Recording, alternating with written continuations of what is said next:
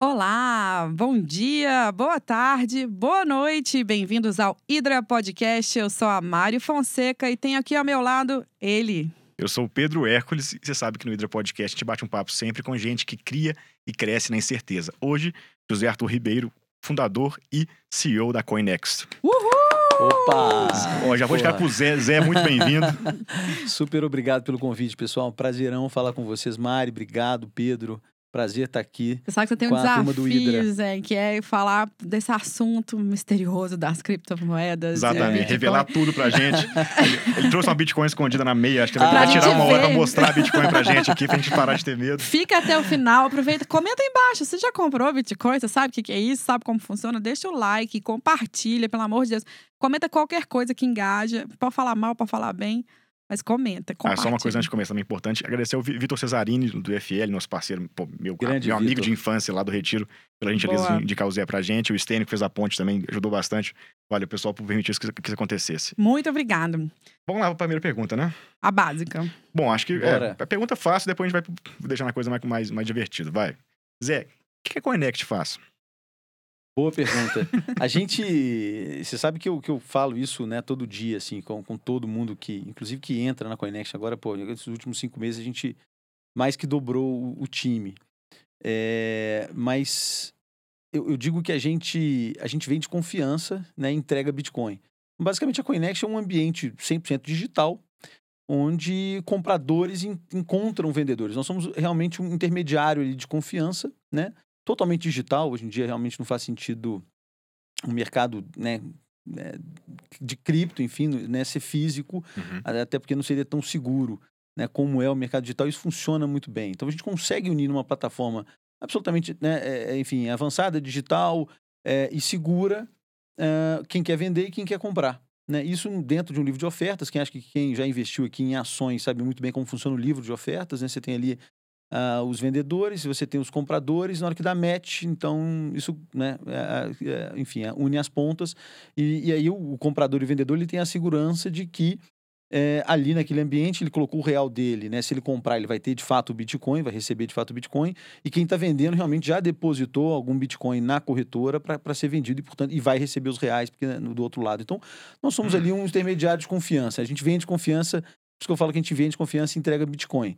É, mas é isso, né? Além do Bitcoin, claro, né? Todo mundo deve ter ouvido falar que existem inúmeras criptos, né? E É. a gente pode também entrar um pouquinho nesse Acho mérito. que 10 mil, né? Eu vi esse negócio de moeda, 10 mil coisas listadas como cripto, né? De Exato, token até moeda, até exatamente. tudo mais, né? Já, já passaram, de, já passaram, até quando a gente entrou nesse mercado, a gente estava em algo como 2 mil.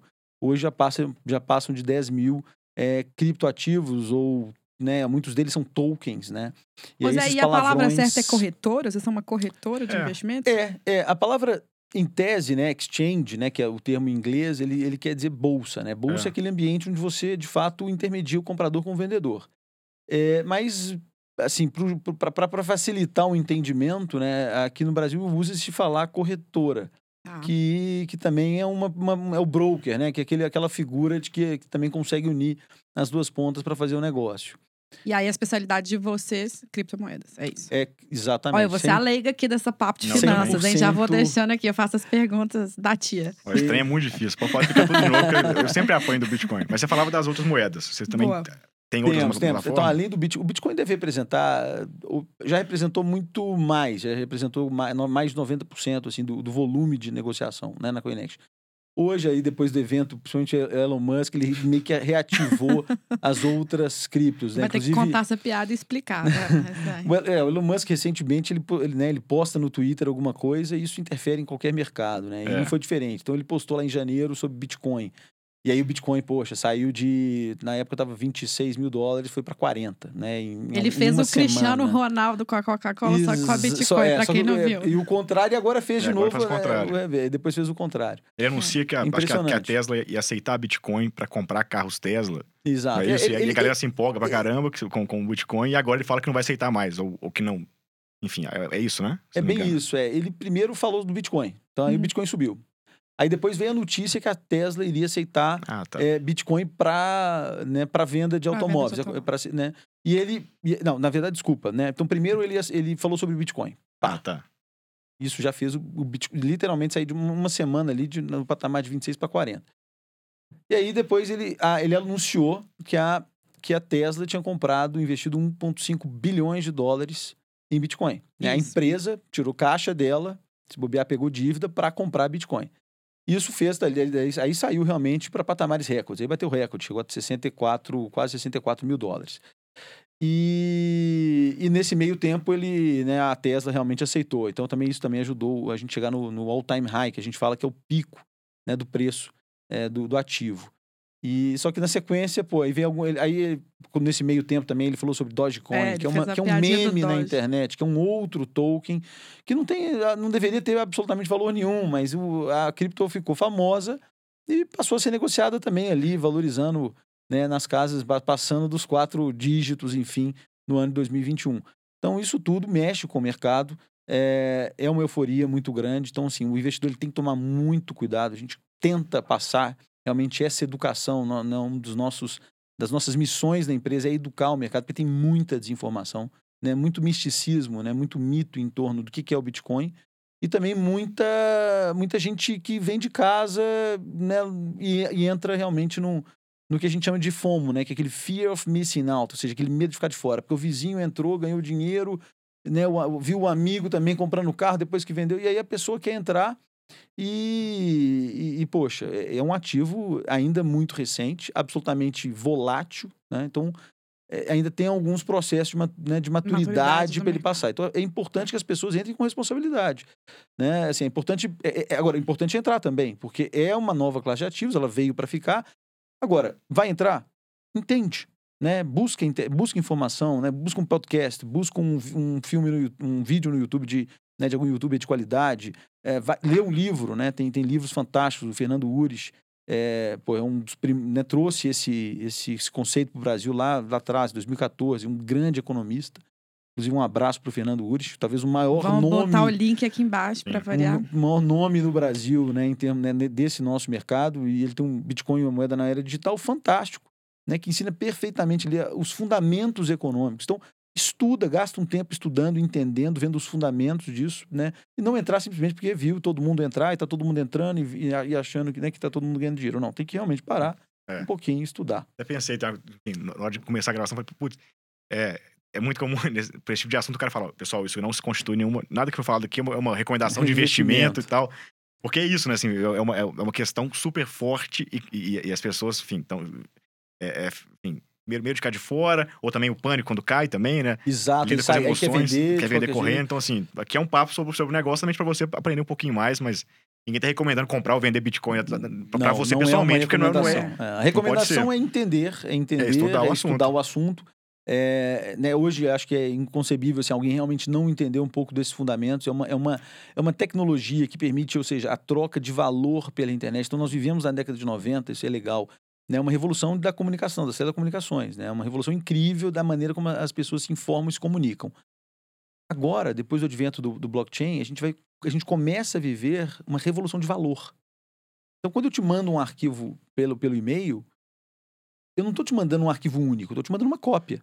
Certo. Certo? Eu tenho um, um- um arquivo Excel, tá, tá, no, tá, no, tá no e-mail que eu te mandei, tá no outro, tá, tá gravado no meu computador, no pendrive, no HD externo. Quer dizer, você tinha um problema na internet, até então, que era um problema é, de, de, de gasto duplo, que a gente chama aqui. Ou seja, um, um arquivo, ele, ele, né, um bit em byte, ele era absolutamente copiável em, em qualquer plataforma. Então, como que eu tinha garantia de que se eu se eu transferir né, um Bitcoin, é, esse um Bitcoin saiu de fato da minha carteira e foi para a sua, e eu não, com o mesmo Bitcoin não consigo gastar ele cinco vezes, né?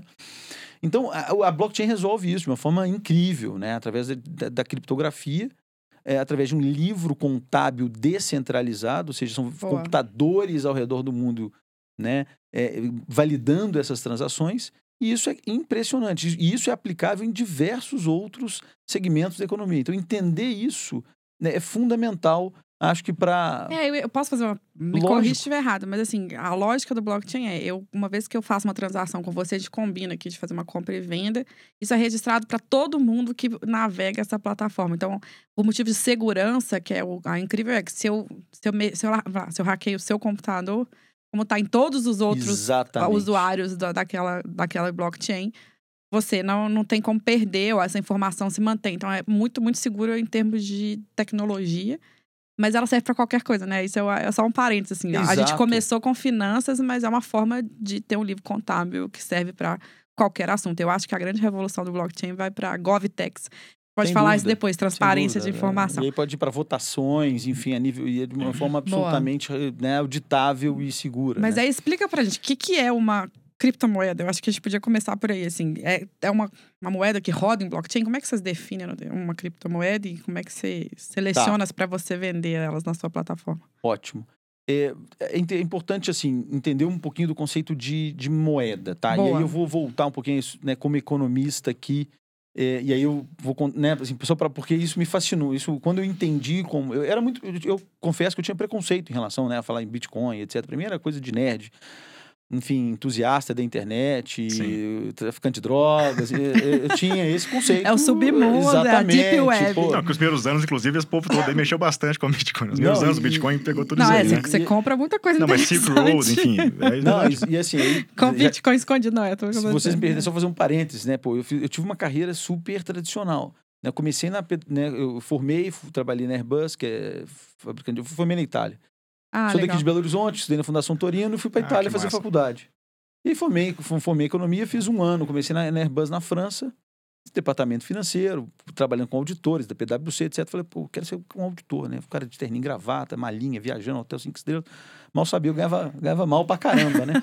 e, e aí, pô, pedi pra eles, não, aí fui pra Price, na Itália, onde eu realmente comecei, assim, uma carreira que eu fiquei lá nove anos, então, né, mas na auditoria, depois consultoria, voltei pro Brasil, continuei na Price em São Paulo, e casei, né, naquela época, minha esposa é paulista. E, poxa, é o orgulho das tias da, da, da esposa, sabe? Aquela, né? Agora vai explicar pra tia que te viu, né? Com o diretor financeiro da Vodafone no Brasil, depois que eu saí da Price. Vai de explicar pra empresa ela grande, que famosa. você vai mexer com Bitcoin, né? Que em Minas a gente fala mexer, né?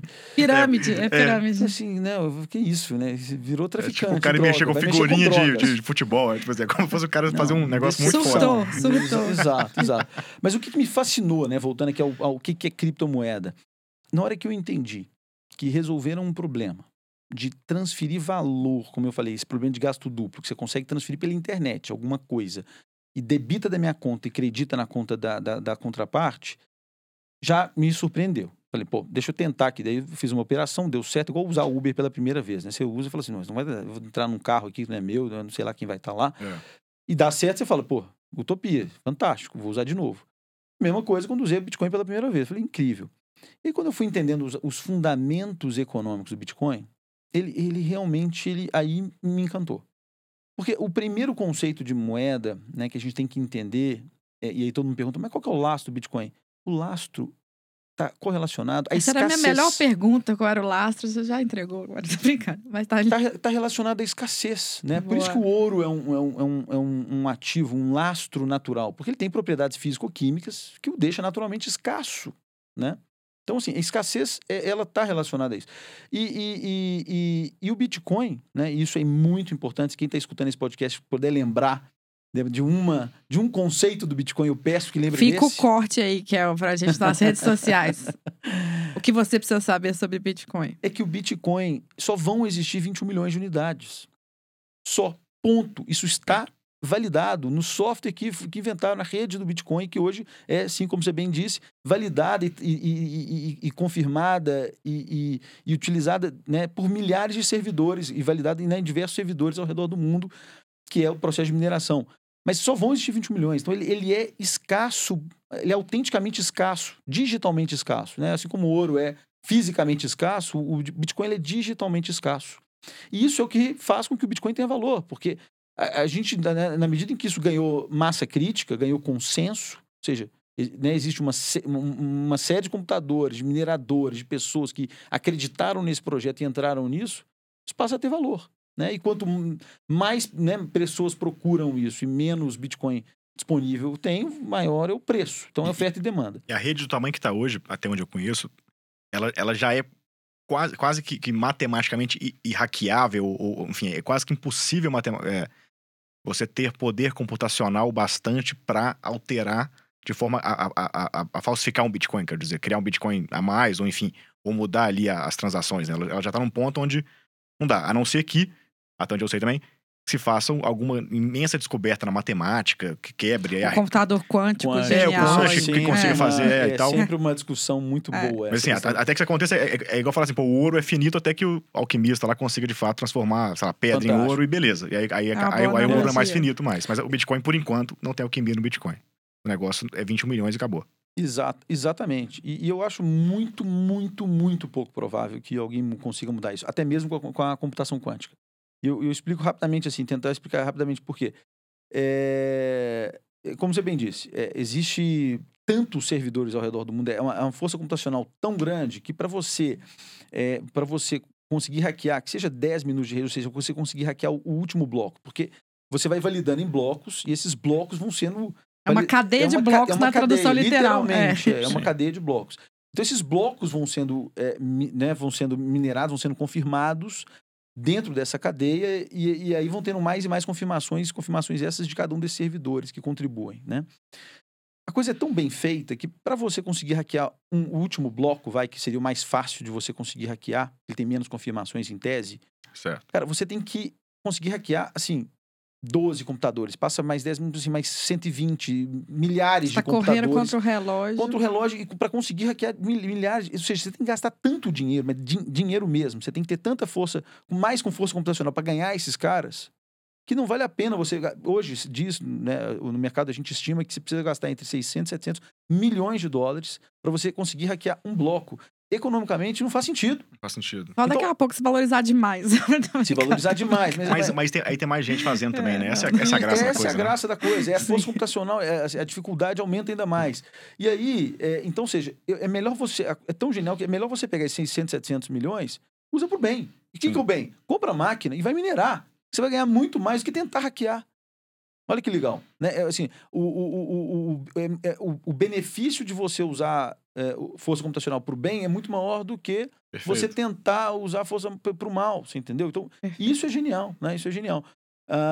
Né, e mais do que isso, mais do que isso. Quanto mais força computacional tem na rede, maior fica a dificuldade da prova matemática. Então, o algoritmo é feito de forma que ele vai aumentando a dificuldade à medida que você tem mais força computacional. Sim. E aí entra a questão do, do, do- do computação quântica. Mesmo existindo a computação quântica, rapidamente, ele pode ser que a computação quântica, quando ela. Quando ela. eh, Vamos supor, eh, ela, ela, ah, vamos fazer. ah, Nasceu a computação quântica, existe. Agora vai- vamos hackear o Bitcoin. Pode ser que ele consiga alguma coisa ali. Mas rapidamente o sistema se ajusta, Sim. né? Para não, não deixar ser corrompido, aumentando Não, essa... sem contar que você pode usar pra minerar o computador É, você põe um quântico. Exato. melhorar. Eu conheci aquele Exato. D-Wave, mas é aquilo, né? Eu, gente- eu cheguei a visitar um computador em processo de ser quântico. Mas é isso, ainda estamos anos luzes dessa conversa. E não, é, não necessariamente vai ser usado pro mal, né? A gente sempre tá olhando o pior Exato. cenário. É. Mas aí deixa eu te falar, porque a gente já trouxe vários conceitos aí. Tá, mas vamos é lá. muito bom você esse já falou de Isso, né? Pois é, eu lastro. fiquei preocupado. É, É, muito bom. você Qualquer, já qualquer, falou qualquer de- lado que for que é massa com o papo. Não tá bom. É porque você falou de lastro, mas eu acho que é importante, assim, eu acho que uma das outras. Eu ia perguntar, porque a gente escuta, não, mas não tem lastro, é Bitcoin, Ótimo, pirâmide, qualquer coisa. Tem várias analogias diferentes, mas tem uma dúvida que eu acho que é, é interessante explicar, que é a questão de regulação, né?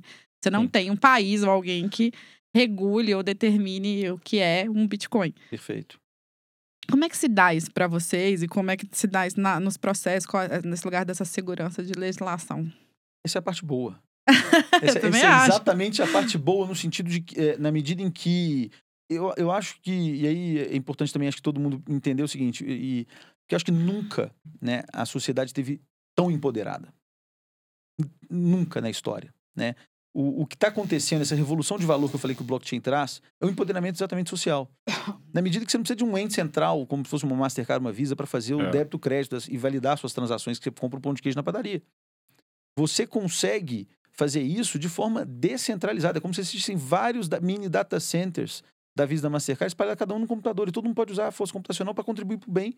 E, obviamente, tem uma recompensa que é a- o o Bitcoin criado na rede. E eu- depois eu explico isso. Mas falando de, de, de lastro, de regulação, quer dizer, você- como o- a regra do jogo foi criada na largada e a regra do jogo quem definiu foi o software, está gravado ali. E quem quiser participa, quem não quiser não participa, mas se você quiser, é aquilo ali. Ninguém muda aquele. E, e não muda por quê? Porque está exatamente, tá- tá- tá- tá- está consensuado, está sendo utilizado, está sendo controlado e, e confirmado por diversos. Opa, Servidores. caiu. Então, como está sendo confirmado por todos esses players, esses mineradores, Né? Essa é a grande beleza da situação. Isso dá muita segurança, muita segurança para a rede como um todo. Então, o, o, o, Bitcoin ele tem que ser, ele pode ser compreendido, né, como a internet. Ou seja, a internet não tem um dono, não tem um CEO, não tem um governo, não tem ninguém que é dono da internet, né? Ou seja, se acabar a China soltar uma bomba atômica, a internet continua no mundo, porque alguém criou uma infraestrutura de telecomunicação. Agora, a mesma coisa com o Bitcoin. Né? Você não tem um governo, você não tem um regulador específico. A, a, regra do jogo, de novo, ela está no software. E a partir do momento que o software está consensuado, está sendo utilizado e tem massa crítica nessa utilização, né? isso cada vez mais ele fica mais seguro. Né? Então é toda uma questão realmente de, de consenso que dá cada vez mais segurança né, para essa rede. E falando, aproveitando e falando de regulação e falando de governo, né, se a gente é, permite, é muito, muito interessante, né? Porque todo mundo realmente fala, ah, mas a ah, Bitcoin não tem lastro. Aí eu pergunto, mas tá... aí eu volto naquele conceito do lastro que eu acabei de falar, que é a questão da escassez. Mas eu falo, e qual que é o lastro real? É. Aí ninguém. É, é, tem economista, colega meu, né? Sim. O cara não sabe. Ele não entendeu que Essa o história do lastro já, já, se perdeu, né? Você acha que tem um banco, você vai lá no tesouro, tem as moedinhas Exato, de, de, ouro. Exatamente. Pra dar lastro pro real. Exatamente. E eu convido aqui os ouvintes do, do Hydra a buscarem no YouTube, tem um, um, um vídeo, um vídeo breve, que é o pronunciamento do Richard Nixon, presidente dos Estados Unidos, link, em agosto de 1971, né? No qual ele acaba, naquele momento, o pronunciamento, ele foi para a TV americana, né? Ao vivo, enfim, todas as, em todos os, os canais televisivos lá, e, e, e, e, naquele momento, ele, ele palavras dele, né? Ele, ele, ele estava acabando temporariamente com a conversibilidade do dólar para o ouro, por uma questão definida pelo secretário do Tesouro americano, etc. Então vale a pena ver. Tá? É o tá? consenso de Washington, salvo engano, que ele está extinguindo acabou, ali, não é isso? Acabou naquele momento é. o próprio acordo de Bretton Woods, que é um acordo que vinha da, da, do pós-guerra, né, do pós da Segunda Guerra, onde o dólar ele era o, o, o, a, a, a moeda de referência, né, os estados, os, os, os países né, conceituaram ali é, é, e aceitariam o dólar como, res, como reserva de valor, como, como moeda dominante ali para as negociações internacionais. Por quê? Porque eu tendo o dólar, os Estados Unidos garantiam que, que, que ele ia ter o respectivo montante de dólar em ouro, ok? Uhum. E eu tendo dólar, eu posso ir lá nos Estados Unidos e, e requerer um ouro. Né? E tem um caso épico, que é um navio que saiu da Inglaterra e chegou lá no porto, lá em New, em New Jersey, enfim, perto de Nova York, e pediu, eu quero, eu quero meu ouro. A Inglaterra mandou, tem um, tem um caso disso também, quem quiser no, né? Depois, acho que no YouTube facilmente acha. A gente põe os links todos aqui também. Vai falando que a gente vai colocar, se botar embaixo no, e, no vídeo. E, então, isso tudo para dizer o seguinte: quer dizer, a partir daquele momento, daquele pronunciamento, ele acabou com a questão de lastro de qualquer moeda governamental. O que existe hoje é uma lei de curso forçado da moeda. Então, imposta pelos governos. É, né? porque o imposto é, é, é, Acho que esse é o, é o ponto. Quer dizer, você falava desse momento ali. Ali a América acaba a guerra, eles emprestam dinheiro para o Japão e para a Europa inteira para se reconstruir em dólar. Perfeito. Então, basicamente, o dólar passa a ser moeda dominante porque todo mundo devia dólar Todo mundo. Para os Estados Unidos. Para os Estados Unidos. Basicamente, aí cria lá FMI, esse papo todo também, depois vem desse, desse, desses desdobramentos. Só que hoje tem esse negócio, pô, eu tenho que pagar imposto em real no Brasil, eu tenho que pagar imposto em dólar nos Estados Unidos e por aí vai. Exato. Essa, na, me parece, eu não conheço, eu muito de longe, assim, eu acompanho pouquíssimo, mas me parece ser a última barreira mais importante da moeda. É, né? é, isso é a minha obrigação de pagar imposto na moeda corrente, além da, além da de não poder usar outra moeda em, em território nacional. Né? Quer dizer, não posso comprar uma coxinha em dólar aqui embaixo, senão é, é crime de alguma forma, né? É, o, o, o, fato é que a moeda é talvez o, o maior poder centralizado de um governo, é. né? É através da moeda que ele dita toda e qualquer política ali, né? Ele coloca mais ou menos dinheiro na economia, ele gera mais ou menos inflação, ele é ele, ele, né, ele determina. Ele pilota qual, a dívida, né? Ele pilota a dívida, né? Assim, Acabou que, de sair, né? Aí... A dívida era para estar 100% do PIB no Brasil, está em 85%, porque a inflação veio mais alta e os caras, enfim, o governo conseguiu ganhar é, é, sol, é, é solvência por, com inflação, né? O governo brasileiro, por ter inflação alta, reduziu a dívida PIB, por exemplo, acho que só para ilustrar é, esse caso. Seja, é, é, tudo uma questão de até às vezes no, no bom sentido, tá? No, é. De manipulação, mas no final do dia é um, é um mercado manipulado. Você não está deixando ali a oferta e a demanda naturalmente, né? Então, a, a, a, grande verdade é que essa questão de lastro em moeda governamental não existe, tá? E o que mais me encantou nesse negócio, quer dizer, o Bitcoin nasce exatamente como revolta a esse a essa emissão desenfreada por parte de governos, né? de, de, de, de base monetária. Uhum. E a gente sabe, quem viveu aqui, principalmente quem viveu na década de 80, eu vivi isso, era criança, mas eu lembro perfeitamente, é, o quão nefasto é a inflação. Né? A gente viveu governos ali no final da década de 80, nosso governo Sarney, enfim, que era impressão de dinheiro todo É. mês, né? Assim, as coisas aumentavam 40% ao mês. Isso é, sim, um reflexo de aumento de base monetária. E, e é um crime, porque é na, na veia a perda de compra da população. É o que está acontecendo eventualmente agora. É. Pô, foi 22% IP, IP, GPM, né? É, então, seja, é um reflexo, sim, de aumento de base monetária, de, de colocar liquidez né, na economia, de tentar salvaguardar empresas ou, ou instituições financeiras, como aconteceu lá em 2008. Então, quando veio a crise de 2008, o governo americano, né, nas três semanas ali que sucederam, o pessoal deve lembrar que o, a falência do, do banco Lehman Brothers, né, que aquele ali foi o ápice da crise de, de 2008, É, né? que quebrou todo mundo. E que, que- e- exatamente, naquele momento ia querer, depois que o, o Banco Lehman Brothers decretou falência, ali criou um alerta vermelho na autoridade americana, falou assim, poxa, vai, vai vai acontecer igual a 29, corrida aos bancos. Uhum. E para evitar isso, os Estados Unidos ele literalmente imprimiu 800 bilhões. Em É. três semanas, ele imprimiu 800 bilhões. Ele, ele, ele quase dobrou, dobrou a, a, a base monetária dele, que estava nessa faixa de 900 bi, e ele imprimiu mais 800. Para quê? Para injetar liquidez para que essas instituições financeiras não colapsassem, não falissem, né? Como se você, né, assim... Só que isso é uma peça de ficção. É uma peça de ficção. Né? Não, né? É, não é riqueza sendo criada. Não é né? riqueza sendo criada, perfeito. Né? Não é riqueza sendo criada.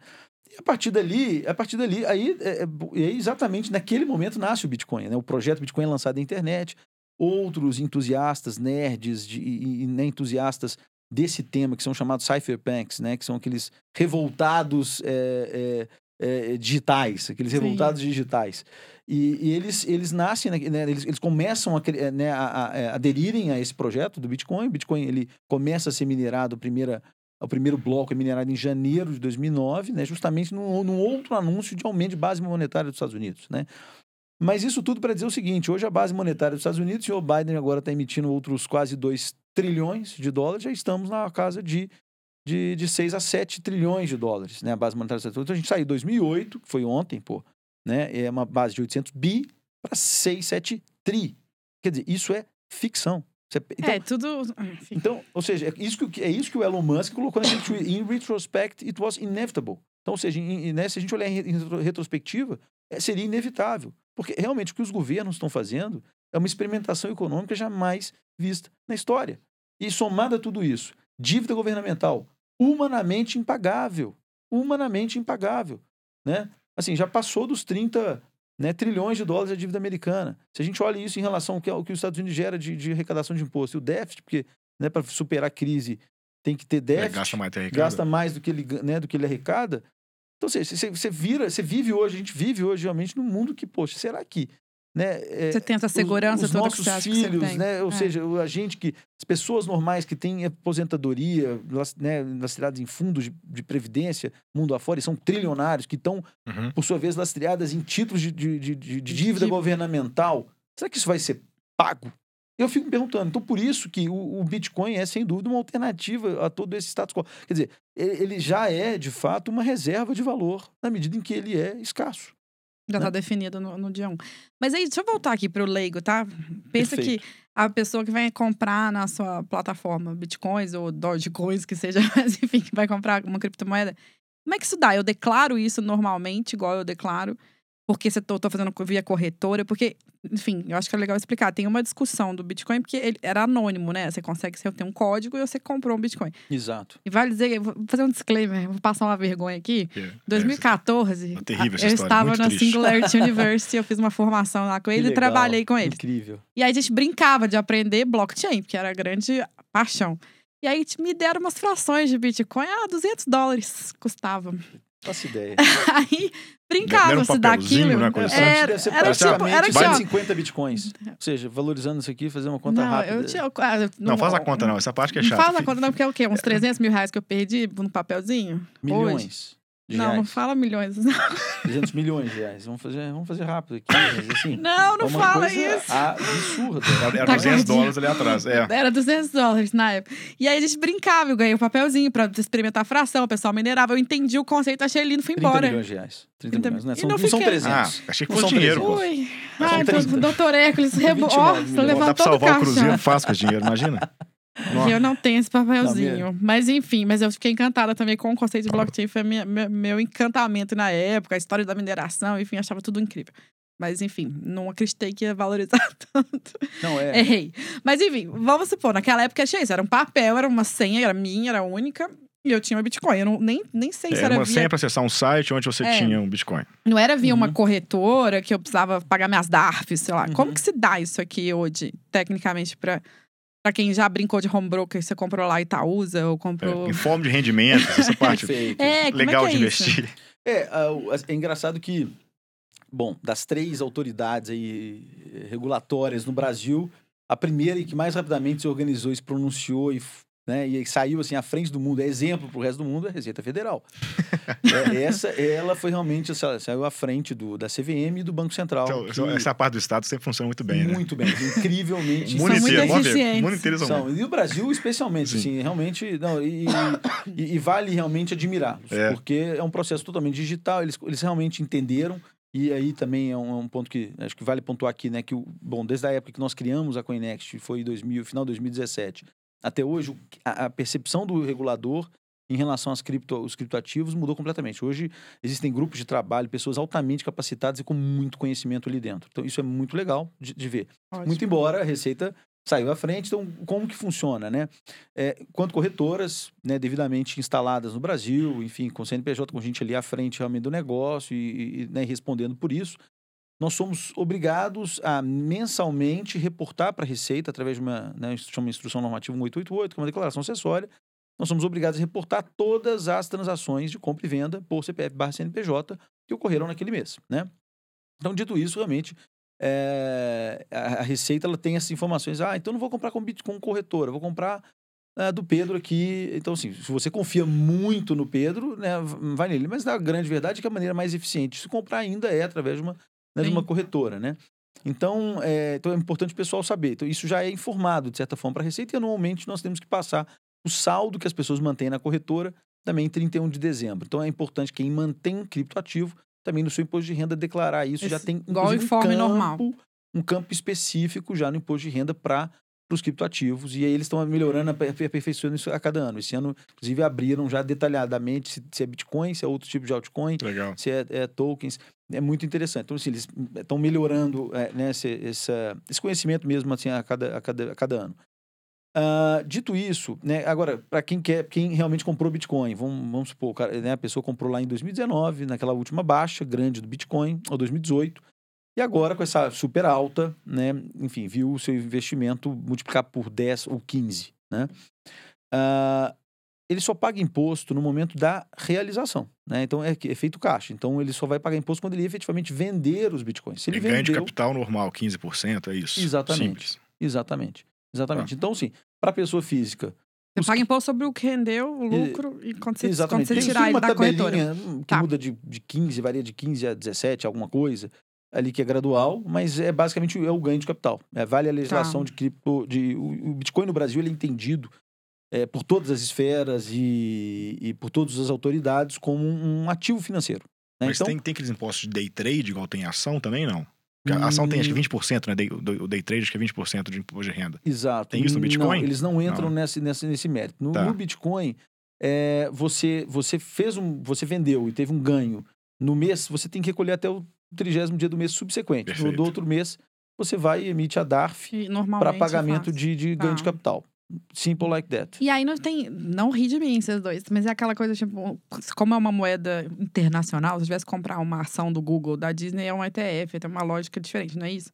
Pra Bitcoin também tem esse critério? Ou, ou de É, que nacionalidade? Eu tô talvez- viajando. Talvez, acho que tá vendo como você tá pensando assim, acho que vale ter uma bolsa normal, bolsa de valores, BMF, Bovespa lá e B3 hoje.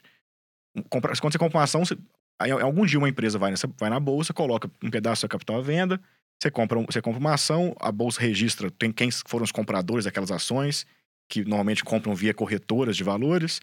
Enfim, basicamente é isso. Então, no fim do dia, a empresa vendeu a ação, as corretoras contaram, fazem lá o cada CPF, CNPJ que com- que comprou ca- cada uma daquelas ações e é assim que a bolsa funciona. Acho que foi super simples, mas acho que é, é por aí mesmo. Só que no, no- no caso do Bitcoin, enfim, quem é que vai lá vender o Bitcoin? Quem, quem coloca o Bitcoin na plataforma? É isso, é com a nacionalidade, digamos assim. Não, mas na não, não só mais assim, tipo, porque a coisa é. Eu comprei a ação do Itaú, um dia lá, o, sei lá, o Setuba, o pai lá, o cara, o cara foi lá e botou ações da empresa dele à venda. Ele, era- ele era o dono no tro, do troço e vendeu. E, ele é o vendedor. Mas ele escolhe a bolsa que ele vai colocar, escolhe- no Brasil, só, hoje só tem uma bolsa. É, não, mas eu digo, por isso que eu, quero, Não, eu sim, mas entender você escolhe uma bolsa. Tá. Você vai lá, você vai na bolsa que você quiser e vende suas ações. Pode vender na Nasdaq, pode vender na, na enfim, na Bolsa de Nova York e tal. O Bitcoin é isso. Quem- a dúvida é quem que é o cara que vai lá e fala, ah, eu tenho tantos Bitcoins, coloquei na, na CoinExt para ser negociados pelos seus pelos, pelos usuários ou pelos investidores ali dentro. Como é que isso É. acontece? Não, muito boa, acho que é muito boa pergunta, né? Acho que Não uma sei se ficou a minha pergunta. Não, ficou, ficou, quer dizer, da onde Não, mas vem esse- os se ele vem de bitcoins fora, pode ser, né? que é, são vendidos, dúvida, né? é. Isso é muito legal. Então, vamos voltar até um conceito importante, que dos 21 milhões que, que vão existir, eu não falei que existem já, né? Eles vão existir. Só vão. ah, Isso a, a- a- vão- é, o Ainda último tá bloco. sendo- O, o último bloco minerado, a expectativa é 2140, 2132, alguma coisa nessa ordem. Então tem muita, muito chão ainda para correr. Mas, dos 22, hoje temos 18,5 milhões em circulação. Ok? Então, isso é o que tem em circulação. Como que foram criados esses bitcoins? Esses bitcoins, quando o Bitcoin começou a ser minerado lá em 2019, isso é legal. Não, não, Em foram- 2009. em 2009, desculpa. Tudo bem? Em 2009, eh, não existiam, né? em- na verdade, existiam os 21, mas eles não tinham sido achados. Quer dizer, a, a atividade de mineração é exatamente para encontrá-los na rede, Uhum. né? E você tem que vencer a prova matemática, validando as, opera as transações, e assim você consegue, se validar um bloco, você re- ganha essa recompensa. Muito bem. A lógica naquela, naquele momento era, eram, eram, eram 50 bitcoins né, criados, achados na rede a cada bloco minerado. Tá. Então, a cada bloco que você conseguia validar, e o bloco contém diversos débitos e créditos, ah, você ganha 50 bitcoins. Então, é mais ou menos a cada 10 minutos, isso, o tempo na rede, tá? Sim. Ah, esse montante, isso é legal entender, esse montante ele cai pela metade a cada 220 mil blocos, ou seja, a cada mais ou menos 4 anos, você tem o que eles chamam de halving da rede do Bitcoin. Então você começa lá, então lá em 2009 a 2013, 50 bitcoins a cada 10 minutos criados, tá? 2013 a 2017, 25, 2017, 2020, o ano passado, ah, 12,5 e a partir de maio do ano passado, que teve o último halving, 6,25. Até que vai, daqui a pouco aí passa para 3. Então, ou seja, a curva de criação ela é decrescente. Tá. Entende? Então, assim, a ca- ne- ne- então, ou seja, isso é exatamente assim como o ouro. é- ele reflete bem o que o ouro. Porque quanto mais ouro você lavra na natureza, menos ouro disponível tem. É, nós certo? estamos em Minas Gerais agora, não tem muito mais ouro aqui. Não tem, exatamente. Então, Então, é um- é mais ou menos a mesma lógica. Só na igreja. É, Enquanto, só na enquanto maior a demanda, menor a oferta, mais vale o ativo. Então, realmente foi um efeito até muito bom o ano passado. Depois, logo depois da pandemia, em maio, exatamente um, né, um pouco mais de um ano, teve o Roving. E aí, isso, todo momento de Roving, o preço do Bitcoin ele, ele, ele, ele tende a aumentar, porque como a oferta vai diminuir. E quem que é essa oferta? Exatamente os mineradores que, né, quando eles, os mineradores recebem esses Bitcoins, eles têm que vender. Ah. Então, assim, uma parte da sua, da sua da, né, respondendo a sua pergunta, né, da onde vem o Bitcoin que é vendido na corretora.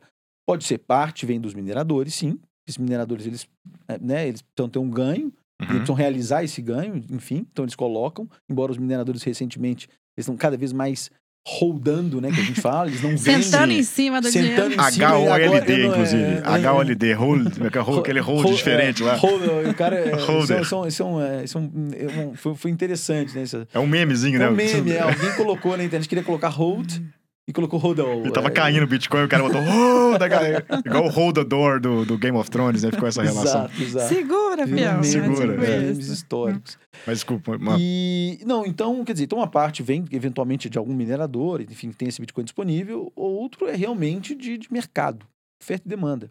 Então tem gente que, que de- detém Bitcoin, ele chega com Bitcoin, né, para vender, e o outro tá ali querendo comprar Bitcoin, e ele ch- chega com reais para comprar o Bitcoin do outro. Então, enfim, é, é mercado, é oferta e demanda. Muito bem. E isso, inclusive, cria algumas distorções né, a nível de Sim. oferta e demanda no mundo, porque Existem mercados que são muito mais dinâmicos. O mercado de Bitcoin nos Estados Unidos e na Europa, é, boa, a oferta e demanda ela tá ali, bonitinho. No Brasil, o que acontece é que a demanda é muito maior que a oferta. Tá? Tá. E acaba criando um efeito de que o Bitcoin no Brasil, em reais, a paridade de dólar, ele, às vezes ele, ele já chegou a ser, em 2017, quando inclusive eu conheci o Bitcoin, era isso, 22% de spread. Ou seja, eu compro um Bitcoin em dólar, a 100 mil dólares. Vamos lá, eu gasto 100 mil dólares com Bitcoin nos Estados Unidos. Mando para o Brasil, 5 minutos. Tá, mandei uma corretora Coinex, mandei para Coinex, vou vender para real. Ele vende por 122 mil, mil dólares. A paridade de dólar vende por Sim. 128. Ou seja, ele tem um ganho ali praticamente né, imediato, em poucos minutos, que a gente chama de arbitragem. É, um ganho, né? Tudo bem, quando o americano fizer isso, normalmente quem faz isso é brasileiro, porque tem quer realizar em real. Mas, poxa, é um, um super ganho. Então, o arbitrador ele vem exatamente para equilibrar essa, essa oferta e demanda. Então, quando tem esse tipo de, de, de oportunidade, de discrepância entre mercados, o arbitrador ele entra para equilibrar a oferta e demanda e deixar o preço do Bitcoin. Né? Isso vale para outros mercados também, mercado de, de, de moedas eh, governamentais, é assim, moeda fiduciária é assim também.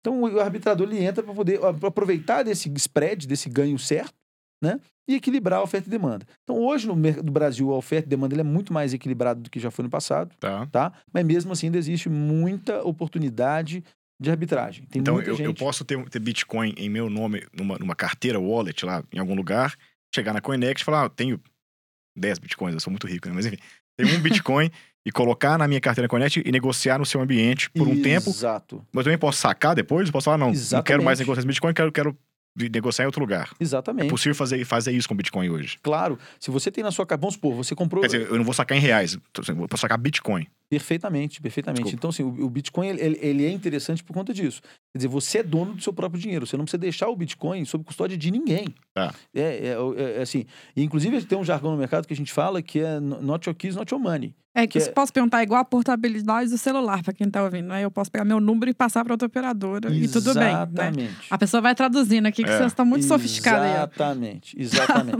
né, que é basicamente, ou seja, você, você cria uma carteira virtual sua, né? E tem alguns vídeos, de novo, no YouTube que ajudam muito isso, né? A, a- fazer como, como fazer minha carteira a própria Coinex, a gente tem uma área de educação, Tá. e ali tem vários materiais em relação a isso. Mas é importante a pessoa conhecer. Então, como é que eu crio? Porque é- a usabilidade ela ainda é um pouco complexa É. para quem nunca vivenciou, sim. né? Mas quando faz, é, o que eu sempre aconselho, cara, cria a sua carteira, transfere um pouquinho. Deu certo? Aí transfere o resto, né? Então, aí, e, e outra, divide com as pessoas perto de você, né? Quais são as suas chaves ali, né? As suas senhas, enfim, É. porque né, o que mais tem é que são casos de pessoas que perderam essas Você chaves. Tipo senha. eu, vocês estão vendo que eu podia estar aqui. Não, mas tem um troço cabuloso. Se você perde a senha da sua carteira, da sua wallet virtual do Bitcoin, fim de papo. Não existe. Papo. Esqueci minha senha. Não, Não, não existe. Tô ciente. Nada pra fazer. Não, não, não, não, não, não. Mas é porque a chave é uma outra. Enfim, essa chave complexa, esse é um, é um, é um, é um pendrive, sei lá. Você perder esse É troço, igual no acabou. Banco da Suíça, é isso aí. É igual o Banco Suíço, nada. exatamente. Você não sabe É. quem que é, É. mais. Exato, exato. É, mas eu acho que você, que você só comentou o que eu tava na dúvida, que era isso, por exemplo, por ser. Talvez eu não sei nos termos técnicos, tá? mas é essa coisa de, de divisas. Eu tô viajando países com, uma- É. com esse dinheiro. E ele não tem Perfeito. uma origem. Por isso que eu queria entender. Porque é isso, se eu comprar nos Estados Unidos e botar numa carteira no Brasil, você acabou de dizer que eu ganho um valor. Mas eu pago essa importação desse recurso também. Ou não? Não. Hoje não, tem legislação não, pra não, isso. Não, É, na verdade, a legislação que, que tem, né, vigente, é, trata o Bitcoin como ativo financeiro. E Tá. por tratar como ativo financeiro, é como se você tivesse um- uma ação, como você tivesse uma Não é cota moeda, de um é ação. Tá. É um, Tá. é um direito, É um crédito- é um direito, é um, é um ativo que você possui, um ativo financeiro, Entendi. né, no qual que é, se você se ele não tem nacionalidade, como você bem disse, realmente ele não está domiciliado em lugar nenhum, ele está domiciliado na internet, a internet é, enfim, é Ah, né, tá. descentralizada.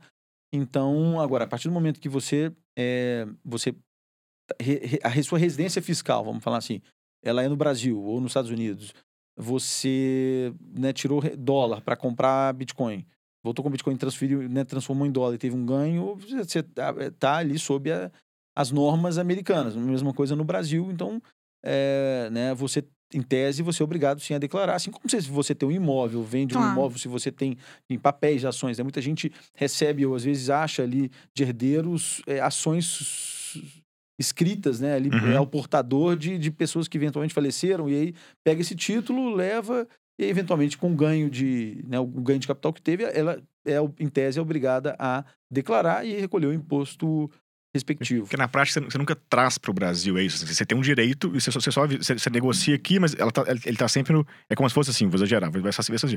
Eu tenho uma fazenda na, na Escócia, sei lá, eu, ve- eu vendo um pedaço fazendo pro cara que tá no, enfim, no Brasil, eu pago os impostos, nem sabe, mas, mas o ativo tá lá o tempo todo, tá na Escócia. Eu, não- eu, não, eu não mexo ele de lugar para vender. O Exato. Bitcoin é meio que isso, ele tá na internet o tempo todo. Eu só vi- eu vendo onde eu quiser, para quem eu quiser, Perfeito. pago os impostos de acordo com onde eu fizer a transação, Excelente. mas o ativo tá na Escócia, ou tá, no É. caso, na internet. É, na minha cabeça não mexe. leiga, é essa Perfeito. coisa. Eu, não, eu, eu saio da lógica de estar negociando moeda ou negociando dólar, que eu tenho que pagar a taxa de transferência desse recurso, para estar negociando um ativo. Então, eu, a ação daquilo eu tô Isso. vendendo.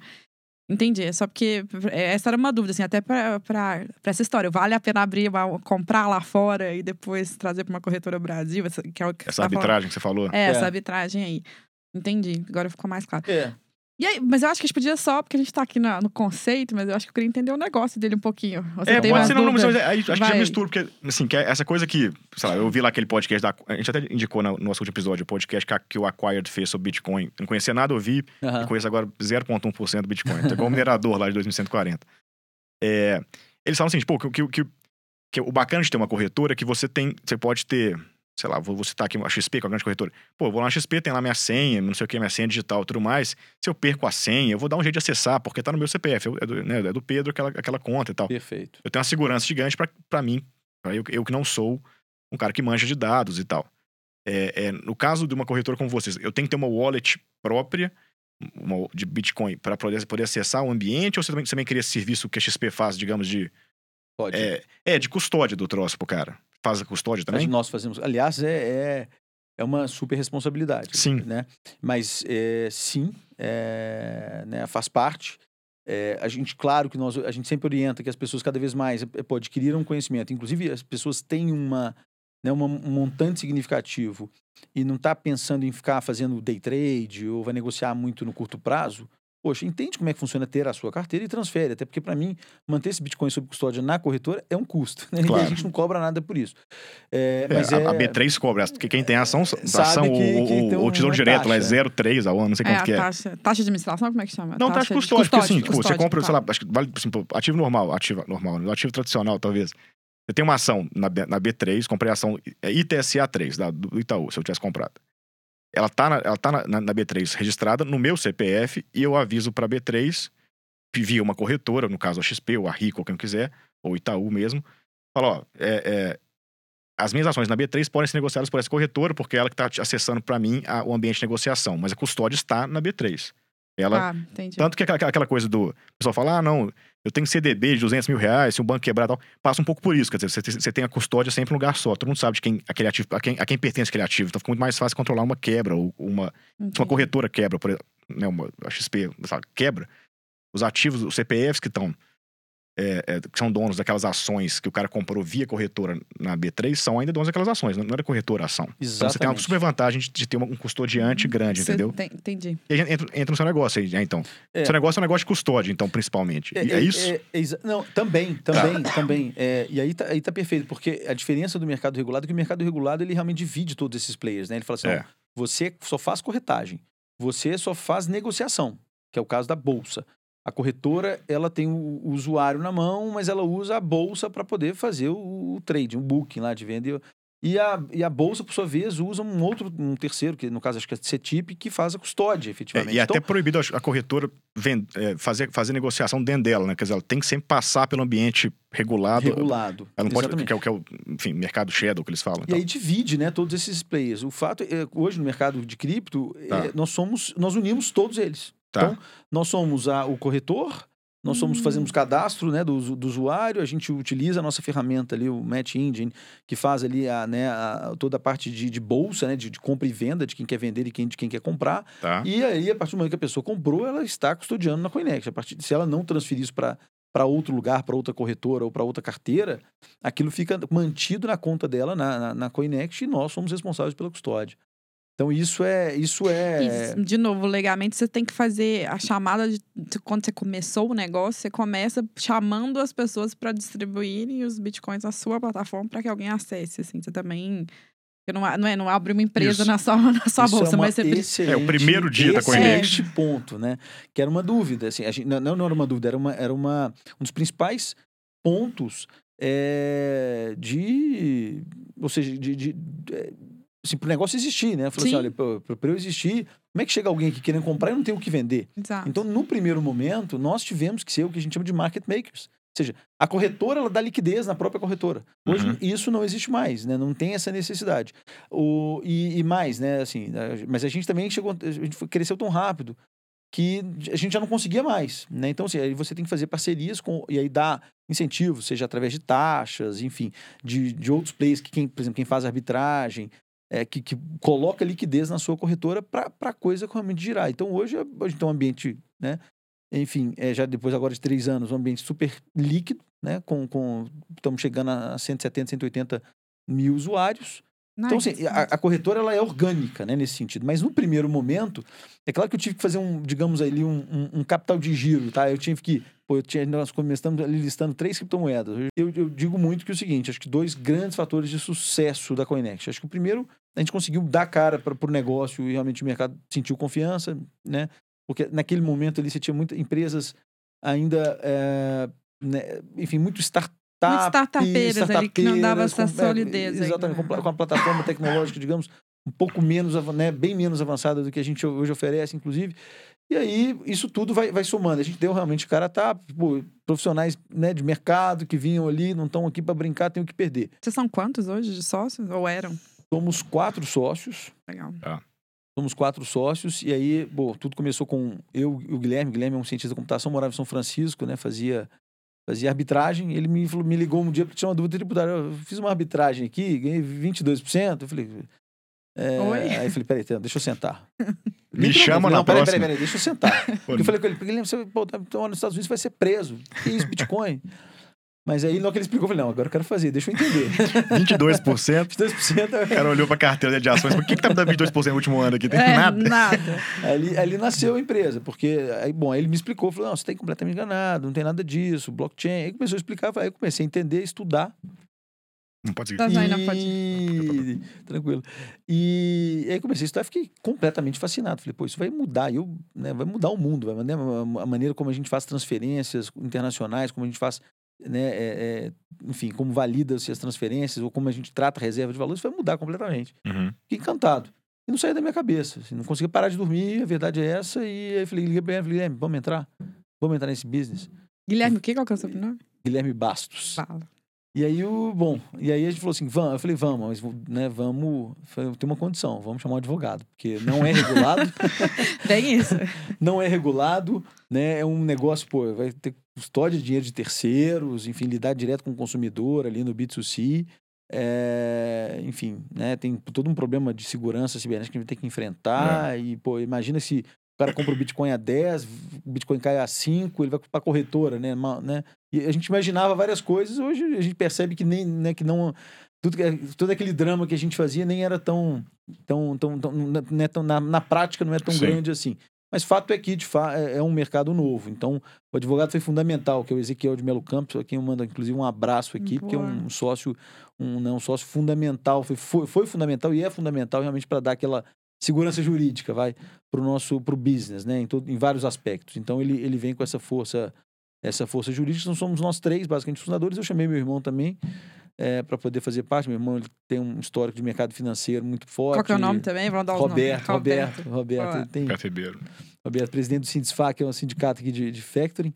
E, enfim, então, então assim, ali nós criamos a, a, a corretora exa- exatamente porque a gente entendia que tinha essa, esse, esse potencial, pô, mercado gigantesco. E aí eu saí de uma. Eu era diretor financeiro da, né, da, da, da Vodafone na época. Saí para realmente ganhar menos de um terço do que eu, do que eu ganhava. Realmente, então, assim, que para quem Como quer todo empreender, empreendedor. é, Aquelas camisas do Manchester United, tem um monte daquelas camisas bonitas. É. Cheio de time bacanas patrocinar. Então, assim, não, não foi fácil, né? Eu tava no segundo filho, eu tenho três, mas tava no segundo, tinha acabado de nascer. Então, assim, tomar uma decisão naquele momento de vida, né? Claro. Eu acho que também te- era, era ali, o, né? Não tinha outra opção, mas é importante também ter uma certa segurança para poder dar o né, um, passo, um passo desse que, não é, que é arriscado, querendo ou não. E pra montar um negócio, desculpa, assim, pra montar um negócio, de cara você tem que botar uma grana pra montar a arquitetura de, de formação, dados, etc. do negócio, legal, e também o dinheiro pra comprar Bitcoin pra, pra capital pra negociar. Bitcoin na É assim que vocês conta. começam. Exatamente, exatamente. Então, assim, aí eu te digo que o dinheiro para girar, ele é muito maior do que o, né, Imagino.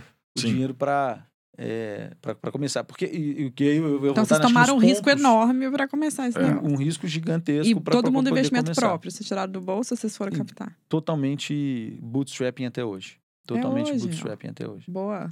E aí, entrando no E- negócio, pode, pode seguir, mas assim, como é que vocês ganham dinheiro? Que é, que é É, a questão. como é que que vocês co- vocês monetizam, cobram é. por quê, pelo quê e tal. Como é que Perfeito, funciona essa perfeito. parte? Não, é, o, o negócio, o modelo é muito simples. É, é baseado em, em FII, né, de transação, então a gente ganha um percentual, um percentual pequeno, varia de 0,25% a, a meio por cento É. de toda operação. Tanto na compra quanto na venda, a gente mu- né, morde um pedaço da- das operações.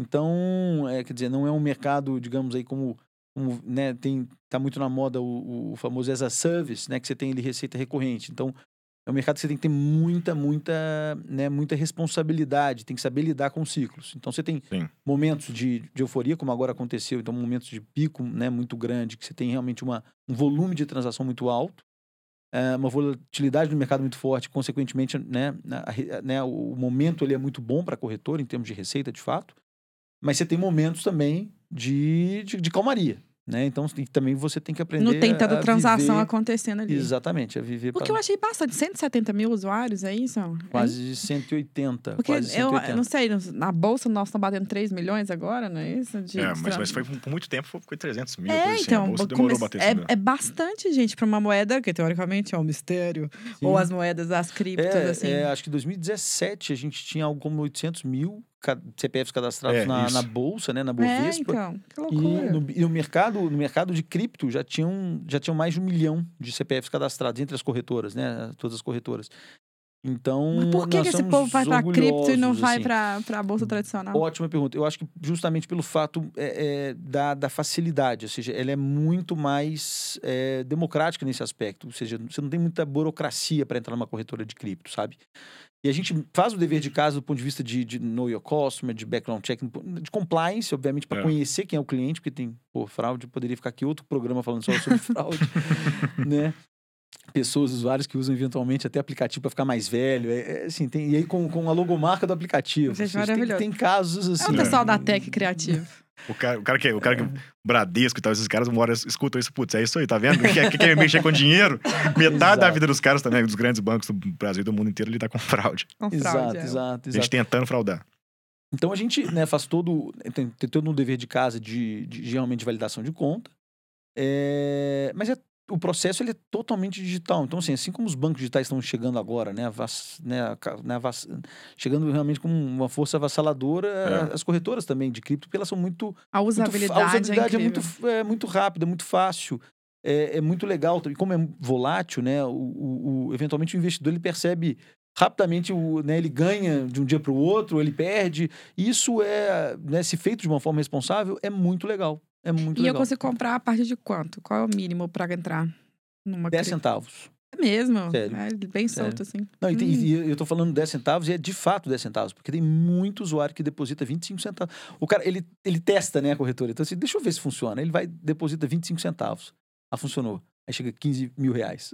Assim, É mesmo? é, é incrível. Maravilhoso. Pra ver se o site. Ele vai por 15 mil e testa Funcionou. com 25 Agora, agora eu vou. Agora eu, É igual ver se o cheque canta, né? Saber? Cantou, cantou. Ah, então eu posso botar mais. Cara, mas aí, acho que pode falar um pouco de mercado, talvez, do mercado dele, né? É, então. Porque tem duas coisas aqui, assim, que eu fiquei pensando, pô, que tão- tão- você tá lidando com dois desafios, pelo menos muito diferentes. O mercado de. Ah, mas só uma pergunta. Pode A falar. conta já Claro. fechou nesses três anos? O negócio já é. Já... tá no verde. olha, eu posso falar a verdade. Assim, Por favor. meu sócio vão me matar. Assim, eu fiz diligência. Quando, quando na Price, né? Pô, eu devo ter rodado umas, umas 82, né, até onde eu consegui contar. Empresas diferentes, setores diferentes, de lugares. Comecei na Itália, então conheci né, várias empresas ali, enfim, de cabo, de cabo de, de chicote elétrico para carro, até, né, até hidrelétrica, enfim, todos os segmentos. Eu nunca tinha visto um negócio girar tão rápido. É, então. Era De verdade. Meu assim, como- filho era como esse auditor, mesmo. Como Ah, auditor. Do quarto pro quinto mês, nós atingimos o break-even. Que loucura. Caramba. Calma, empreendedores, não escutem isso. Isso é uma Isso é falácia muito que só normal. serve pra ele. Se o seu negócio tá no quinto mês, não no break-even ainda. Não, tô Desiste, brincando. né? gente. Mas- Cara, isso é um milagre. Que muito legal. maldade. Falar Agora- isso pro pessoal de Harvard, pra Marília, ela chora, vai Não, fala embora. pro Mark Zuckerberg isso. Ah, até hoje não, mas demorou. pedido, tô. E assim, e, e- e é, uma, é uma constante inquietação, né? No sentido de. é, porque, pô, a gente vê, vê uma série de negócios absolutamente de sucesso no mundo afora que só dão prejuízo e sempre deram prejuízo. Fala assim, mas será que é o meu que tá errado? Né? Agora, eu tenho um DNA, né? Pô, né? Eu tive uma carreira de 15 anos antes de, de empreender. Né? E sempre diretor financeiro. Então, aquele cara que olha. Né, o diretor financeiro é o que olha Sim. para o custo e para a despesa, né? E, e se, não, né, se não tem receita, você tem que mexer no custo da despesa. Eu não tinha, como diretor financeiro, você não tem realmente ali é, é, ingerência sobre a receita. Então, então, eu sempre fui muito responsável nesse custo, nessa, nessa despesa. Qual que é o tamanho de time que vocês estão hoje? Nós temos hoje, nós éramos até janeiro, a gente falava isso com muito orgulho, né? Em janeiro nós éramos 11 pessoas cuidando de 100 mil clientes. Hoje nós somos, hoje nós somos 16 pessoas, 17 pessoas, 17 pessoas cuidando de 180 de, de quase. 180 quase. Ou seja, é, é uma, E por é isso uma que não precisou 10. de É investidor. cada- Mas assim, eu acho que a coisa do mercado tem. Você tá, você tá entrando em. Bom, pelo menos dois mercados muito diferentes e com dinâmicas muito, muito diferentes, né? Um é. Mercado de ambiente de negociação, o mercado de bolsas de valores, é um mercado, pelo menos historicamente, que tende à concentração. Né? O Brasil tinha um monte de bolsa, já teve não sei lá quantas, e agora tem uma, basicamente. Perfeito.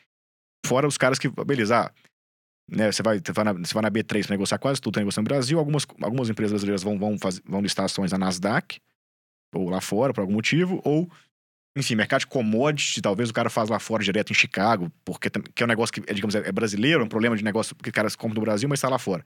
E no mundo inteiro é assim, né? Você vai ter na Europa, os caras que, enfim, concentram o mercado. E aí você tá falando que o mercado tem um monte de gente que é corretor e ambiente de, de negociação ao mesmo tempo. Perfeito.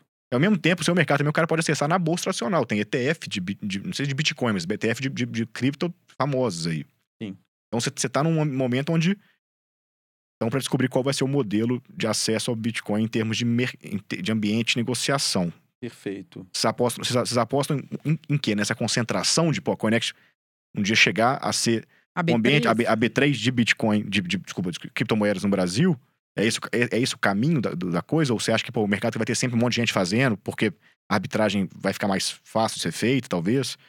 Como É, que você vê isso, assim? Eu- acho que. Eu Depois eu acho falo que de corretor um pouco. Não, perfeito. Eu, eu acho que são produtos diferentes para públicos diferentes. Então, o fato, por exemplo, da- de ter ETF na bolsa, ele é para um determinado nicho de mercado.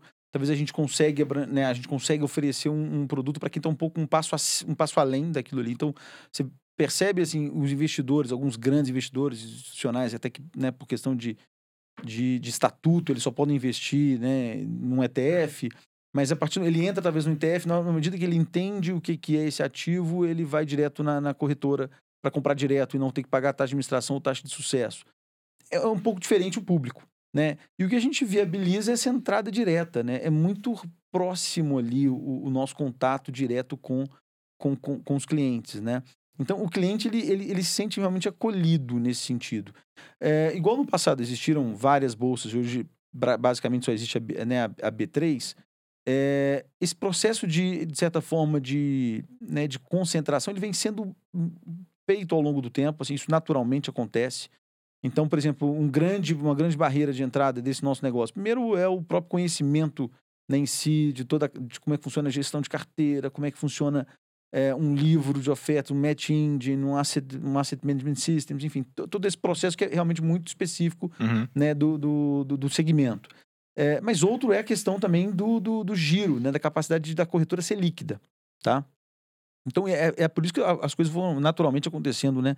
Essa, essa, essa concentração É, ali na isso. B3. O mercado concentra porque liquidez. Você, você tem, É, é. Que é igual rede social, você não vai entrar numa que não tem ninguém. Exatamente. Exatamente. Olha, de nome das analogias. É, Ou então- o Tinder, Pedro. Você não vai entrar É, um Tinder que não tem ninguém. É, efeito de rede. Exatamente. Então a gente chegou a ter lá atrás, em 2018, né? Mais de 40 corretoras. A, a- XP tinha a corretora dela. É. Pô, nós- E eu lembro que o maior medo do nosso, enfim, enquanto concorrentes, era XP Ah, chegar. corretor de cripto. Desculpa. Tinha corretora de 40 cripto, chamava, tá. X, né, chamava XDEX. Não conseguiu. Não conseguiu perdurar no mercado. Ou seja, é, é- não, é um, não, não é um negócio básico, né? Assim, ele tem várias características. E, e aí você tem que ganhar realmente na escala e saber ser competitivo a nível de taxa, a nível de liquidez, a nível de confiança de mercado, né, para ganhar atração para poder fazer, fazer o negócio acontecer. Então, assim, se a, se a XP não deu certo, né, e ela, ela descontinuou isso lá quando começou a, a Covid, lá o ano passado, acho que em maio também, um, um pouco mais de um ano atrás, ela anunciou né, que ela estava descontinuando a, a XDEX. Poxa, imagina. Então, é, tiveram 40, hoje a gente deve ter algo como 20, né? Então caiu pela metade o número de corretoras no Brasil, das quais, realmente, se você pegar quem, quem, quem tem alguma representatividade são as quatro principais e, e- e nós estamos dentro dentre elas, né? Com muito, Então com você muito entende que orgulho. é é um mercado de que o, que o vencedor leva tudo ainda. Tende a ser isso. Você acha que pô, tende a concentrar mesmo porque. Assim, tá- poderia não ser, pelo que você me disse, que o cara pode resgatar Bitcoin e botar, levar para outra, né? A- a- no mercado de bolsa de valores, você não podendo fazer muito bem isso, você gera um problema que talvez nesse caso você não tem, que o seu, o seu, o seu usuário não tem. Então, não sei, enfim. Você acha que tende a concentrar, tende a caminhar para, pô, est- estamos correndo nós quatro para ver quem vai, quem, quem vai levar quem vai levar o Eu, bolo. eu acho que é um mercado que permite uma, uma concorrência. Tá. Tipo, Eu uma acho- corre... as corretoras vão ser muitas, mas vão ter algumas. Exatamente. Eu acho Tá. que não vão ser, não vão, não- definitivamente não vão ser muitas, não, não, não é um business que vai ser completamente pulverizado. Mas eu acho que, acho que também uma só não, não é um mercado de um player somente. Tá? É, até porque quem, ia, quem não ia né, se beneficiar com isso é o próprio consumidor. E rapidamente ali outra, sabendo fazer o, o negócio e ser competitiva, talvez ela vai ganhar mercado. Então, essa, esse jogo de mercado ele vai, vai que vai, continuar. vai rolar? É porque é, eu posso estar errado. Salvo engano, putz, aí cagar uma regra, posso falar uma, super bobagem, tal- talvez você até pode me corrigir, mas Sem dúvida. a B3 meses lá atrás, eu acho que ela, ela é fundada, ou em algum momento, essas bolsas de valores são- fundadas por grandes bancos mesmo que querem ter um ambiente de negociação um só e cada um deles ter os seus próprios clientes e porém concorrer em termos de cliente. Então os caras se unem. Posso estar errado, mas eu acho que tem uma coisa um pouco assim, até no Brasil. Você sabe também, mas enfim, mas mundo. É, desconheço É, tem poderia- um, pouco da- é, um pouco dessa história, né? Do, que- do, do que motivou ali a todo mundo unir, né? Num, num ambiente só. É, mas o fato é que é, com a tecnologia e com esses players que fazem arbitragem, tem arbitragem inclusive no Brasil, entre as corretoras brasileiras, né? Então, tá todo mundo meio que conectado via esses, essas- esses usuários ou clientes nossos que, que, que aproveitam dessas discrepâncias de mercado. Então, se tem alguém vendendo um pouco mais caro ou, ou comprando um pouco mais caro o Bitcoin na nu- numa corretora minha e também é, concorrente. tem, naturalmente tem é, conectado isso via API, né? Então você tem robôs que, que ficam trabalhando entre todos esses mercados e, e ganhando essas eficiências. Eu acho que eu acho que assim é um você vê você pega um modelo americano né você de- deve ter ali cinco seis sete grandes players tem Gemini Coinbase Bit Bitstamp uh, Poloniex enfim você tem ali ah, essas grandes a Europa a Coinbase mesma é, coisa é- é o, é o primeiro, não é isso? Que, que Ah, começa lá bem, né? é, a, Co- a Coinbase, não sei, é, talvez a primeira, a primeira grande americana foi a MT Gox, que- mas ela acabou. Ah, tá, assim que quebra. Isso lá atrás, é, ela, ela, ela quebrou por, porque ela, ela funcionava meio que na Deep Web, enfim, aí o. e- É o mas. pessoal que compra coisas escusas. É, é, não, e, e- né? meio que, como ele foi muito, né, o, foi o primeiro, assim, Claro. e chamou muita atenção, então acabaram, né, acabou sendo ele meio que o bode expiatório nesse, nesse, nesse meio. Era tudo muito novo, era, era, um, era um outro contexto. É um- Sim. é, aliás, Magic the Gathering, salvo engano, né? Era, um- era um negócio de comprar carta de, de joguinho de Magic e ver um negócio de Bitcoin, enfim. Ele esse começo do Bitcoin é muito massa, né? A gente nem entra muito tanto nisso, mas esse comecinho da história é muito... É muito. De muito- reviravoltas e tal. Ah, é, é incrível, assim, né? E, e deu certo. Né? E deu certo. Deu É, e certo, essa, acho que veio pra falando em ficar. mercado, você acha que tem mercado para muitas criptomoedas? Viram Não. muitas? Ou você Não. acha que vão ser poucas? Não.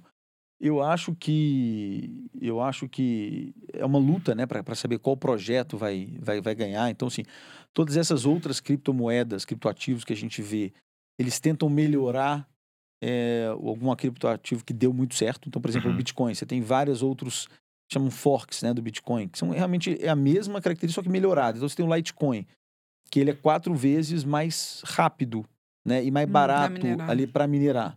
Mas é tudo em blockchain também, ou é Tudo, outra não, tecnologia? totalmente Ah, em tá. blockchain, totalmente em blockchain. Só que ele, ele, ele no código dele, ele, ele, ele dá uma otimizada naquilo que o Bitcoin ainda ele é muito lento, um- Mais você tem que dar pesado. muita volta, muito pesado. E a, a mesma coisa o Bitcoin Cash tenta melhorar alguns aspectos. Então você tem vários projetos desse. É, fato é que o Bitcoin ainda é o, é o rei, eu, eu, eu imagino, é o que tem mais, enfim, né, mineradores e que tem mais realmente força ali de, de massa crítica e força computacional no final do dia. Mas é, o Ethereum, né? O Ethereum também deu. É um incrível, uma, uma, certo, uma, né? uma rede incrível na qual você consegue também fazer. ah, desenvolver em cima da rede Ethereum e criar tokens, né? E utilizar da blockchain do Ethereum. Porque imagina se se eu quiser criar minha moeda própria, ter que ir bater na porta de vários mineradores para eles validarem as minhas transações, né? Não ia funcionar, ninguém ia querer, né? Eu não ia, criar um blockchain, né? Não ia criar um efeito de rede. O, Ethereum faz esse- resolve esse problema na medida que eu posso criar um, ao invés de criar minha criptomoeda, eu crio meu token, né? Então o que tem também hoje em dia, né? São muitos projetos, muitas criptomoedas, mas tem muitos tokens que estão é, é, na, na rede Ethereum, né? Explica o que, que é esses tokens. Pois é, esse token, é, bom, ele é desenvolvido, então ele pega um gancho ali dessa rede, e ali você, no momento que você desenvolve, você cria algumas, algum, alguns parâmetros, número, né, que vão existir, enfim, parâmetros realmente dentro do seu desenvolvimento. e, e nada mais é do que uma representação digital de alguma coisa. Então, essa pode ser uma representação digital de um direito, igual agora a gente vê os, NT, os NFTs, Isso que eu ia te perguntar dos NFTs, é. que são direitos sobre artes digitais, né? Então, colecionáveis, né? Coisas que, Uhum. que, que, que saem um pouco do, do modelo, eh, do modelo, enfim, de moeda, né? E o que, que, é, que, que, é, é colecionável, né? Assim, é coisa que para mim tem um valor, para vocês tem outro. Se for um, por exemplo, ah, eu adoro Coldplay. Para mim, o preço do, do, do ingresso vale, pode valer, sei lá, 5 mil reais. Para você não vale 50, né? Sim. E, então, isso, isso, isso, né, uma, uma arte, por exemplo, né, para mim também pode valer muito, para outra pessoa, nada. E o ser humano é colecionável, é um ser coleciona, cole- colecionador, né? Não, e é Então- muito desse mundo de game, né? Que o Pedro mencionou, movimento, né? É um movimento, NFTs é é, um isso, né, cara? é um A- A, roupinha de não sei quem, o emblema de não sei onde. e Isso. Aí né? as pessoas começam a colecionar, juntar e compram isso via, via, via tokens. Quer dizer, nada mais é do que a representação digital daquela, daquele, origi, daquele artigo original, vamos chamar E aí assim. vocês também poderiam negociar tokens ou não? Podemos, podemos, absolutamente. Absolutamente. Assim, a, a dinâmica é exatamente a mesma de uma corretora de, de, de Bitcoin ou qualquer outro tipo de. Tem token de serviço também, né? Tem, tem uma coisa muito louca. que- tal- acho que certas corretoras cobram tanto pelo serviço de, de custódia, sei lá. E o cara emite tokens, pode comprar tantas quantidades daquela unidade de serviço antes e, e negociar essas unidades. Enfim, tem uma coisa de antecipar produtos e serviços via token também, né? Que é uma coisa.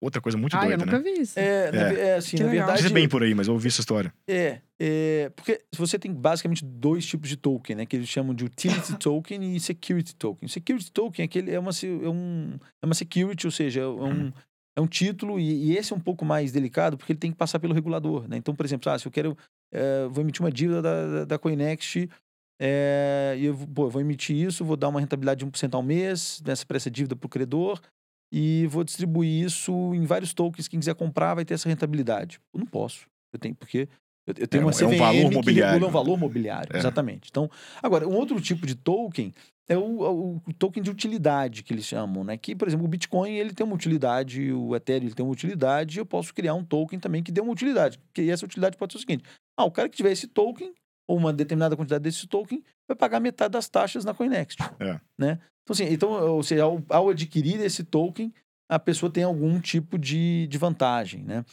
E Interessante. é, É, é um direito a exercer, é um mas direito, que, é um direito, em dia. serviços e tal. Exatamente. Eu tô exatamente. com vexame, a gente já estourou assim É, já bem foi. o tempo. Mas assim. Nossa Senhora. Ai, ficaria aqui mais duas semanas. É, assim, no... Dividir em dois. Enfim, várias perguntas, várias discussões. E é um tema isso, assim, é muito, é muito cheio de, de polêmica e não claro, e enfim. Acho que espero que quem tenha escutado aqui tenha entendido um pouco mais dessa loucura, mas eu ficava aqui mais Eu uma espero que a gente tenha falado muita bobagem, que esse pessoal do Bitcoin é super bravo, atento. fala, não não, é bem bravo. por aí. Tá, ó, nos contem, vai, vai no Eu comentário, explica pra dinheiro, gente então não me julguem. Queremos aprender também. Sempre bem-vindas. Né? Cara, é isso, que demais. Obrigado pela conversa. Foi Faltam as massa. recomendações. Ah, é verdade, recomendação, olha. Obrigado. Não, você Verdade. citou algumas Senão coisas super legais já, mas a gente precisa de recomendações. O que, que você tá. Vale, não só no- na sua pauta, mas vale qualquer coisa. Até pra dormir, tô ouvindo um, um aplicativo X que você tem curtido ultimamente, que você tem ouvido, visto, jogado, lido, que você acha legal deixar aí pra, pra turma. Muito, muito bom. Bom, é... tem um. O, o livro, acho que, poxa, de- dessa área, vou começar da, né, da área, assim, Sim. para conhecimento. Realmente eu indico. Fernando Urich é um amigo, é um dos maiores economistas. Vamos trazer ele aqui. Libertários por essência, vale Vamos cada. va- Ele, é um, um- ele, ele tem um canal no YouTube, inclusive, assim, vale, Sim, vale sim. muito seguir. Fernando, né, ele, não fala, ele não fala só de cripto, ele fala de mercado de maneira geral, mas eu, eu concordo muito com a visão liberal né, dele, enfim, em termos de deixar realmente a economia fluir do ponto de vista de oferta e demanda. Ele é muito crítico a todo qualquer tipo de intervenção, enfim, um cara que realmente escola austríaca na essência e, e foi um, um dos precursores E o, aqui no o Brasil. blockchain deve ser a alegria da vida dele pra poder testar Exatamente, isso. É um grande liberdade. apaixonado né, por, por Bitcoin, por cripto. Então eu, eu realmente indico segui-lo, ah, né, assim como ler o livro dele, Bitcoin, a moeda na, hora, na era digital, porque realmente mostra muito esse fundamento de como é que a gente está hoje, né, a nível de macroeconomia eh, global e, e como que o Bitcoin ele tende a, a realmente resolver alguns problemas que a gente pode vir a enfrentar agora nos próximas, nas próximas décadas. Boa. O, bom, é, eu sou pai de três filhos, né? Então. A galinha pintadinha, A como, é, galinha como, é, como é que é o Baby Shark? É, o Felipe Neto, como é que é as coisas? É, Lucas ser Neto, sei lá. É, minha luta é contra a Felipe Neto. Difícil é evitar o YouTube. Nosso né? concorrente no YouTube, né? É, opa, chega, chega Tem, lá. tem que falar com ele chega também, lá, aliás, é. produtor de vídeo. Enfim. Mas, É, é, não. é, então eu tenho também uma, uma literatura, enfim, voltada à educação e alguns. E, e algumas, enfim, psicólogas ali dentro do YouTube e gasto algum tempinho. Que legal. E gasto algum tempinho, algum tempinho com isso. Sou. É, né, tem um que chama Crescer, que é muito, muito legal. E, e faz, é, e faz a gente entender até um pouco da psicologia, né? Assim, acho que vendo um pouco da, da criança, a gente entende também as Pô, legal pessoas isso, dentro, dentro das, da- das organizações das empresas, né?